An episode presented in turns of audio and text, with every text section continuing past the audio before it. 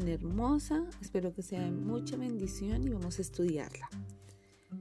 Puedes estar allí en la palabra de Dios en 1 Crónicas 4:10 y quiero comenzar haciéndote una pregunta.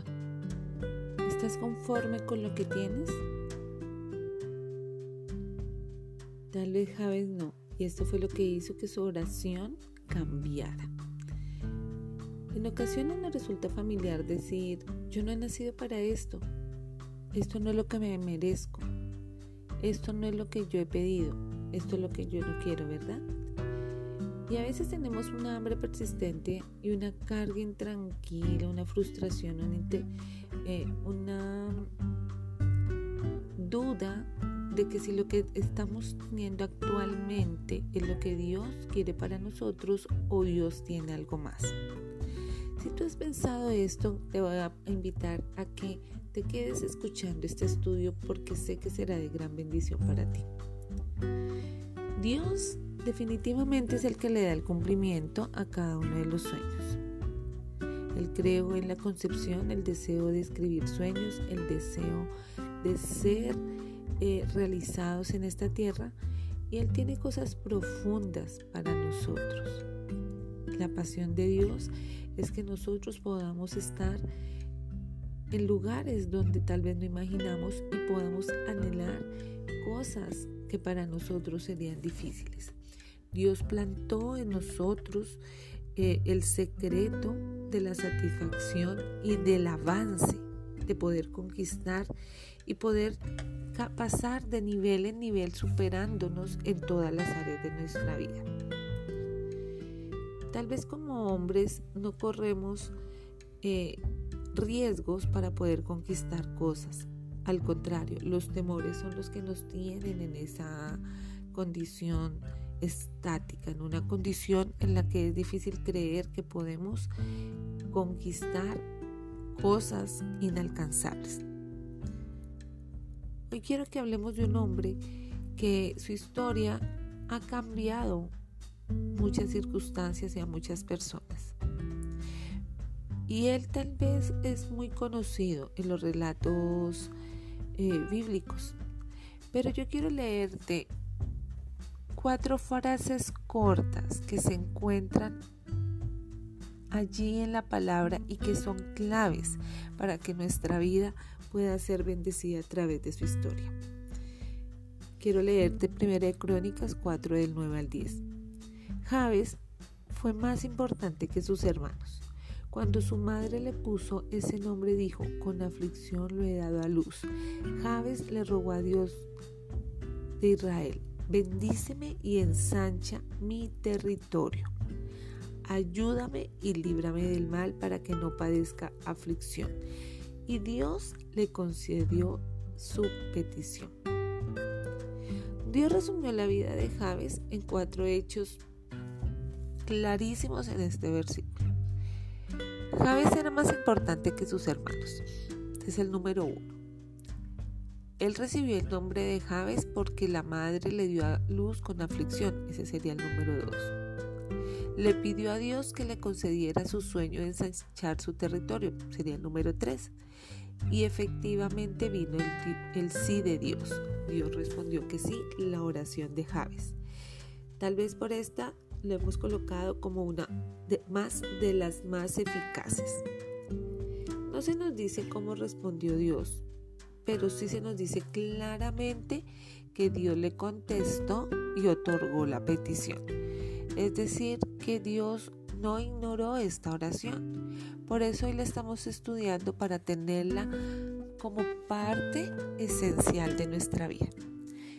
Igualmente, la petición de Javes tenía cuatro aspectos que yo quiero que los tengamos allí claros para que tú puedas orar de esta manera.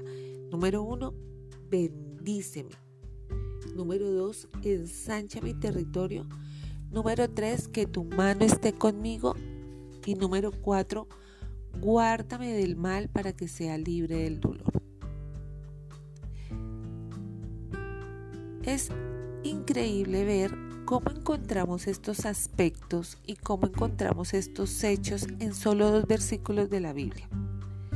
de las cuatro peticiones que hizo Javes, la que encuentro más importante para el día de hoy y que me gustaría eh, estudiar es tal vez la segunda, ensancha mi territorio.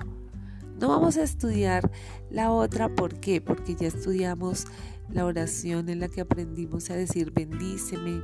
Ya hemos estudiado en que tu mano esté conmigo, que vaya conmigo, vayas conmigo a todo lugar y que nos guardes del mal. Entonces hoy el turno es para ensancha mi territorio. Me doy cuenta que todos tenemos este anhelo, pero nos cuesta trabajo pedirle esto a Dios. Creemos que no lo puede hacer o creemos que no nos lo va a dar. Y pensamos que Dios no contestará nuestra oración cuando le pedimos algo más. Entonces, eh, cuando Dios te contesta, tu condición, tu vida es totalmente transformada. Entonces, Dios se tomó en serio la oración, el clamor de Javes. Claro que sí. Dios estuvo dispuesto a hacer lo que Javes quería, lo que Javes anhelaba. Y Javes estuvo seguro de que Dios podía hacerlo por él.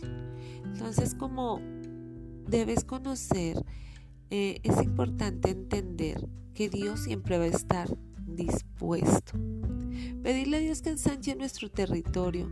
No solamente hablamos del lugar donde vivimos, estamos hablando de algo que tú tienes, que tú posees, que tú estás dispuesto a que crezca en las manos del Señor. Podría decirte que puede ser tu trabajo. Si tú tienes un trabajo donde manejes clientes, tú podrías contar con Dios y decirle, ensancha mi territorio, Señor, envía clientes, envíalos. Si es tu estudio, tú podrías decirle, Señor, estoy interesado que las actividades que hago se engrandezcan, aunque pueda reproducirme en otros a través del conocimiento de lo que me enseñas, poderlo enseñar a otros. Ensanchar tu territorio es una tarea que es multiplicarte en otros o multiplicar lo que Dios te ha entregado. Aún si hablamos de un ministerio, ¿estarías dispuesto a orar conmigo para que ensanche el ministerio en el que Dios nos ha colocado? Naturalmente nos cuesta trabajo, pero hoy vamos a intentarlo y vamos a creer que sí Dios está dispuesto, que es lo correcto pedir más, que Él espera que tú y yo lo hagamos, que tu negocio crezca, que seas un excelente profesional y que cuando recibas todo esto sea solo una oportunidad para que Dios se deleite en ti para bendecirte sea una oportunidad en la cual Dios va a poder darte más de lo que tú esperas. Cuando pedimos más territorio estamos sintonizándonos con el corazón de Jesús. El corazón de Jesús era tan grande que abarcaba el mundo entero. Él tenía palabras de más, de ensanchar, de ir a otro nivel. Quiero leerte Mateo 28, 19, donde dice, haced discípulos a todas las naciones, predicar el Evangelio a toda criatura. Y que se predicase en su nombre el arrepentimiento y el perdón de pecados en todas las naciones y a sus seguidores que fueran testigos en Jerusalén, en toda Judea, en toda Samaria y hasta lo último de la tierra.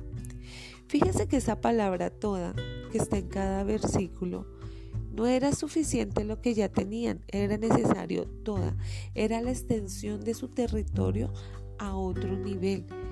Cuando hablamos de que Jesús está de acuerdo es porque Él quiere ensancharnos en cualquier área y allí estaríamos diciendo que cuando le pedimos a Dios que ensanche nuestro territorio, estamos sobre los hombros de gigantes espirituales. Recuerde que cuando Caleb, un hombre visionario, un hombre que estaba de conquista, supo que no estaba de acuerdo con lo que tenía, que todavía faltaba algo más, le dice al Señor que Él está dispuesto a que le entregue un territorio más. Mira lo que dice. Aquí estoy, este día con mis 85 años. El Señor me ha mantenido con vida y todavía mantengo la misma fortaleza que tenía el día en que Moisés me envió. Para la batalla tengo las mismas energías que tenía entonces. Dame pues la región montañosa que el Señor me prometió en esa ocasión. Eso lo encuentras en Josué 14 del 10 al 12. Tal vez tú pensar que tienes 80 años o más, como era el caso de Caleb, ya pensarías que es demasiado tarde para recibir la bendición. O no solo demasiado tarde, sino ya no tienes la fuerza. Pero Caleb no. Caleb estaba todavía con la misma fortaleza. Y tal vez no había alcanzado sus promesas. Es así como esa frase, Señor, envíame, dame, significa lo que es ensanchar el territorio. Y a Dios le encanta responder esto. Cuando terminas de estudiar esta historia, sabrás que Dios le dio la oportunidad y le entregó la tierra que le había prometido. Te podría contar muchos testimonios de personas que Dios les había dado más de lo que ellos tenían, solamente por una sencilla razón. Porque ese es el principal objetivo de Dios, ensancharnos, ensancharnos en toda nuestra vida. Diría que el territorio para tu vida son tus talentos, es tu vida espiritual, tu vida familiar. Dios sigue ensanchando tu territorio, quita la frustración y te da fe para creer que Él lo puede hacer. Dios lo hace con mucho esfuerzo, no. Para Él no es ningún esfuerzo. Para ti tal vez conquistar algo en tus fuerzas es demasiado esfuerzo, pero para Él no. Él tiene el poder para hacerlo. Dios escucha tu clamor y Dios empieza a hacer grandes cosas. Tal vez me gustaría contarte una historia en la que muchos o grandes hombres y mujeres han orado para que su ministerio crezca y es así como un día de estar allí en un lugar que no tienen nada que hacer ni poseer empiezan a orar de tal manera y pueden escribir tratados y llegar a miles de naciones a causa de que Dios ensancha su territorio. Dios levanta hombres y mujeres claves para lo que Él quiere, pero Él quiere que tu negocio crezca, quiere que tú seas alguien a otro nivel. De modo personal, Creo que es el sueño de Dios que ha puesto en ti. Creo que es un sueño de Dios ver a sus hijos convertirse en grandes cristianos, comenzar su propia empresa, llegar a ser un gran profesional, construir la gran iglesia que se sueña, entrenar a adolescentes, entrenar a mujeres, tener una empresa llena de ganancias, multiplicarse en otras personas, ganar familias para Cristo ¿Cuál es tu territorio? Si Dios puede ensanchar el de Javes, también puede ensanchar el tuyo. Yo te invito a que ores la oración de Javes, teniendo en cuenta este gran aspecto que Dios nos enseñó. Ensancha mi territorio. Porque quiero ser clara que la respuesta de Dios fue sí. Sí, Dios le escuchó su oración, no la ignoró y contestó. Recuerda que esto es Entrenadas para Vencer. Soy la pastora Malegri Gaitán y Dios te bendiga.